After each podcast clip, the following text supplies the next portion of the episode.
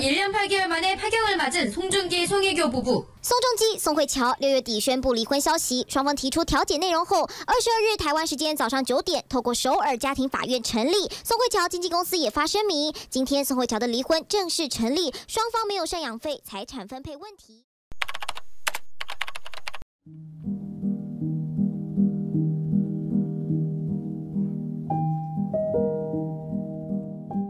接下来是要为大家介绍坎培尔的关系发展五阶段。Susan Campbell 在他的伴侣的旅程当中，《A Couple's Journey》这本书当中呢，提到关系的发展会经历到五个阶段。这五个阶段分别是浪漫期、权力争夺期、稳定期、承诺期和共同创造期。浪漫期就是指着兴奋很多，但是还不是很了解对方，彼此的了解不是很深，但是很想要靠近对方，多了解一些。我们对对方的一种亲近的期待，往往是自己内心的想象的投射，而希望能够遇到的这一位，就是理想中的另一半，因此充满着。各种的理想式的想象与期待，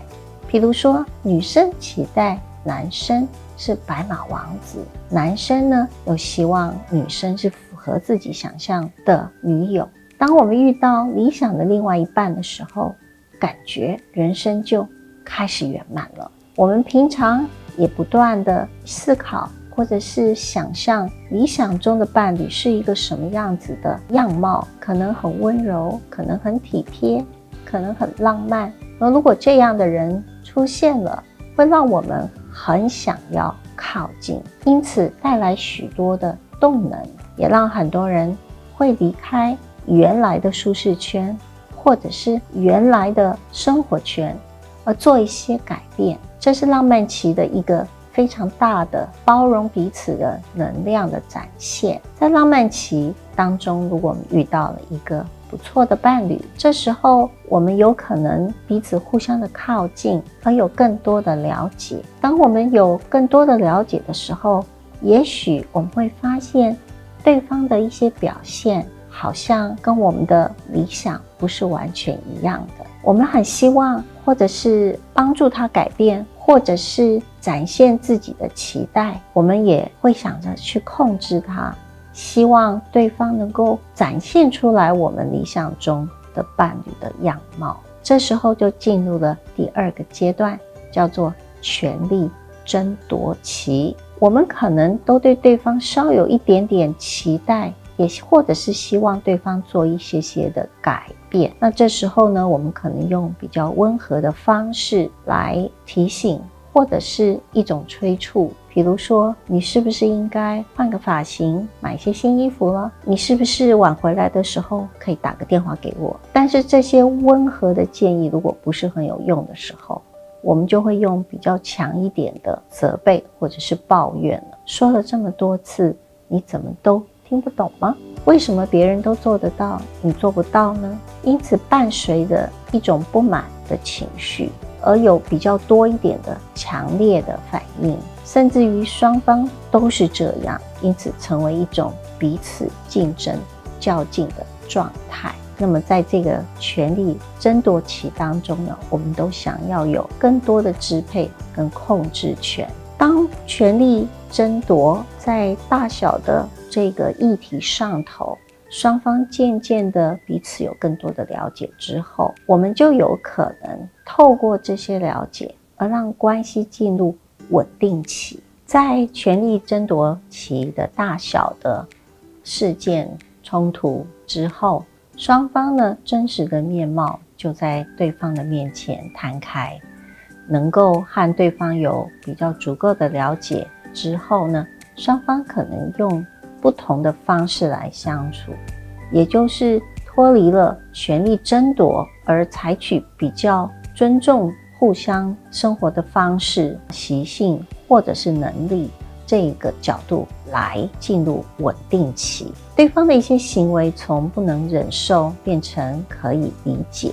双方不再为了争夺。或者是认为理所当然，而取而代之的是许多的好奇和沟通。看见差异了之后，也会发现双方用不同的方式或者是想法，是可以有一种啊不一样的感受的，而转为试图去了解对方的快乐，分享不同的生活的形态。比如说，男生喜欢运动，女生喜欢逛街，那他们两个并不因为这样而有所冲突，而能够互相的尊重，都能够满足自己的。一种快乐的需求，以及生活的一种舒适的感觉，在这样子的安全的分享的过程，我们逐逐渐渐的从避免犯错，希望对方不会觉得不开心，而是进入在一个整合的阶段，让对方也不会担心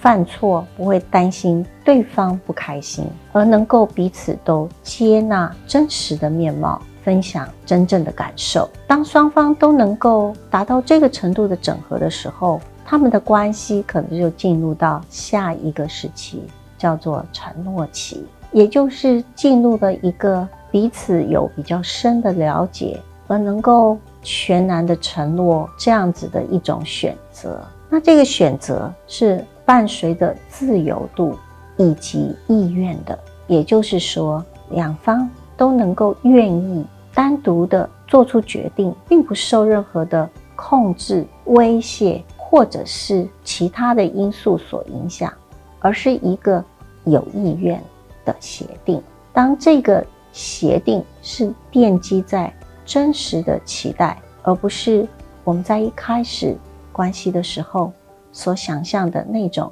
理想的期待的时候，我们就有更多的机会。真正的给予全然的承诺，那么到了最后的这个关系发展的共同创造期的时候呢，双方不但能够了解自己的特质，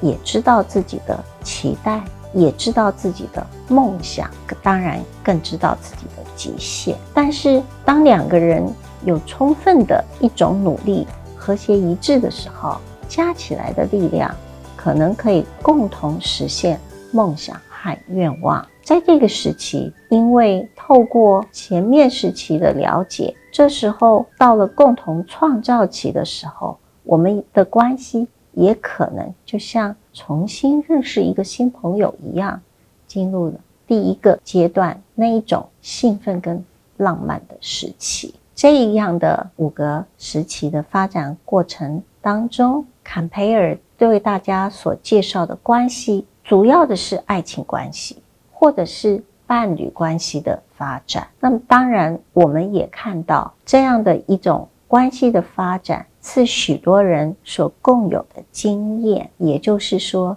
他其实是透过调查以及他的研究来探讨关系的性质上面的改变，而认为这五个时期。在性质上面可以说是有一些些不一样，而能够带来我们对关系的发展有更多的了解。